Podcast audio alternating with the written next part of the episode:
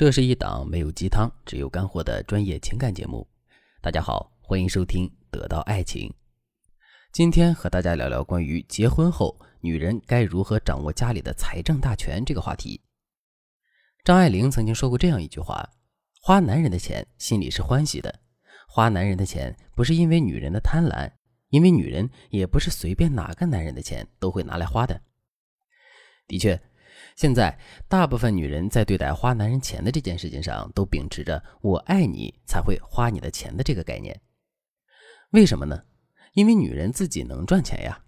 现在女人基本上都有自己稳定的收入，有的甚至比男人赚的还多。所以在女人看来，我能赚钱给我自己花，男人赚不赚钱并不重要，重要的是他给不给。如果他给，那我就会觉得他很爱我。但对于男人来说，这件事就刚好相反。男人一向只有在没有得到或者无法控制的女人身上愿意花钱。当男人觉得女人太过于安全时，哪怕他还爱着女人，他也会因为这段稳定的关系而变得斤斤计较。他会暗自盘算着：我为这个家花了多少，我又为这个女人花了多少，甚至还会产生想要女人为他免费打工的卑鄙想法。选素素的老公就是一个崇尚婚内 AA 制，把钱看得比什么都重要的男人。素素对我说：“老师，我觉得我不是结了一个婚，我是入了一个股。我在家里买了什么，花了多少钱，我老公算的比我都还清楚。因为我们是 AA 制，我们每个月都会从各自的工资里拿出一部分作为家用，所以老公特别害怕我多花钱，占用了家里的经济资源。我记得有一次我生病了，身体很不好。”医生说让我老公多做点营养的菜给我补身体。当时我还以为我老公肯定不会照做的，结果他还真做了，连续给我炖了半个月的鸡汤和营养粥，吃的我都胖了好几斤。对此我还挺高兴的。我知道按照我们预备一个月的家用来说，肯定是不够他这样做的。我想我老公应该是看我生病了，害怕失去我，才主动花钱来照顾我的吧。但我发现我想错了。等到下一个月交家用的时候，我老公拿着长长的账单来找我，上面全是我生病时候补身体的费用支出，一笔又一笔，记得简直比银行柜台都专业。我老公对我说：“这是你上个月多用出来的费用，为了公平起见，我就没有和我们的家用放在一起，我先给你垫上了。现在你可以对一下单子，要是没问题的话，你把钱转我支付宝就好了。”老师，你不知道啊，我当时都懵了。什么叫做他给我垫付？我又没有强行让他给我煲鸡汤，而且我是他老婆，我生病了，他花点钱怎么呢？至于这样跟我斤斤计较吗？所以我一直没有给他这笔钱，他也没有和我闹，他只是时不时的提起，好像我欠他很多的样子。哎，老师，我现在呀，真的为自己嫁了一个这样抠门的男人感到悲哀。你说我该怎么办呢？大家看，这就是一个男人在乎钱比在乎老婆更多的真面目。虽然生活中像素素老公这种抠门抠到极致的男人并不多，但不得不说，在恋爱或者结婚后，想让男人不在乎得失、心甘情愿地为女人花钱这件事，还真的是挺困难的。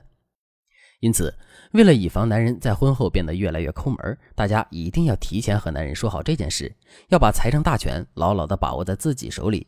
只有当男人全部的钱都交到你的手上时，他才不会觉得为你花钱是个事儿。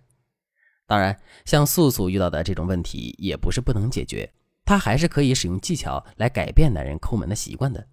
对此，如果你也和素素一样，因为男人不愿意为你花钱而感到难过的话，那你可以添加微信文姬八零，文姬的全拼八零，我们会有专业的导师为你提供针对性的帮助。那么接下来，老师就来教大家如何让男人老实的交出财政大权的方法。第一步，找准时机，让男人答应你的要求。想要让男人交出财政大权，并不是一件容易的事。在男人看来，如果他把钱都交给了你，那他就会被你死死的拿捏住。到时候他要是想买个什么，想干点什么事儿，他都得低声下气的跟你申请。所以你在向男人提出这个要求时，就得找准时机。你要在男人非常爱你，或者是做错事不得不答应你的时候，向他提出要求。你可以在婚前感情最深，男人向你求婚的时候，趁机问男人要财政大权。一般来说，男人都开口向你求婚了，在这个关键时刻，你提的要求，他都会答应你的。你可以这样对他说：“亲爱的，你真的决定好要和我在一起了吗？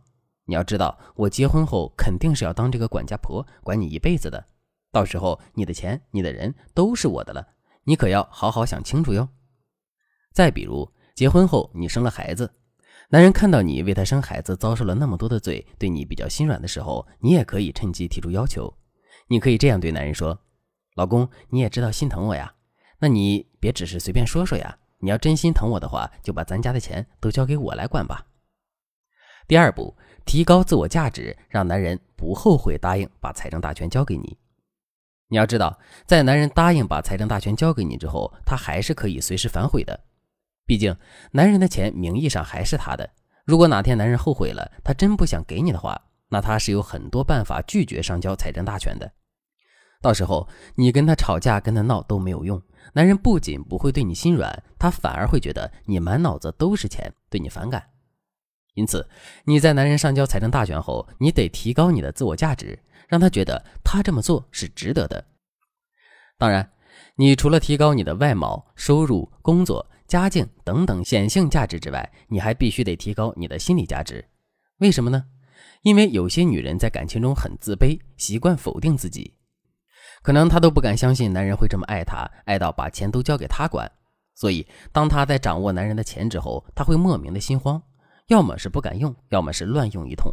反正她一番操作下来，很是容易让男人觉得她没有理财管家的能力，从而拒绝再把钱交给她。